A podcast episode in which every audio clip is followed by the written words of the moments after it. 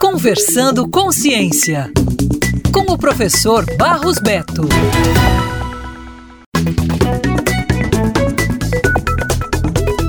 Se você gosta de jogos online, provavelmente já percebeu que às vezes a internet fica lenta. Isso acontece porque a informação demora para ir e voltar do servidor, o que é chamado de latência. O pesquisador Almir Lima Júnior, que faz estágio de pós-doutoramento no Laboratório de Telecomunicações e Ciência e Engenharia de Materiais, o LOCEN, da UFC, e seu orientador, o professor Sérgio Sombra, desenvolveram uma nova tecnologia com o objetivo de reduzir a latência e aumentar a taxa de transmissão de dados. Eles usaram grafeno, que é conhecido como o material mais fino do mundo, para criar uma memória DRAM nanofônica, à base de sinais luminosos. A tecnologia atual usa computadores ópticos, mas ainda pode ser considerada lenta, porque na transmissão os dados precisam ser convertidos em sinais elétricos e depois reconvertidos em sinais ópticos, para minimizar a ocorrência de colisão dos pacotes de dados.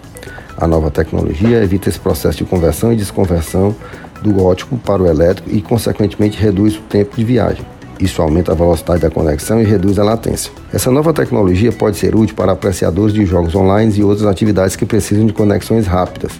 Como o tráfego de dados na internet está crescendo rapidamente, essa tecnologia tem o potencial de expandir as possibilidades de uso da internet. A nova memória DRAM fotônica ainda é um projeto teórico. A patente acaba de ser concedida pelo INPI.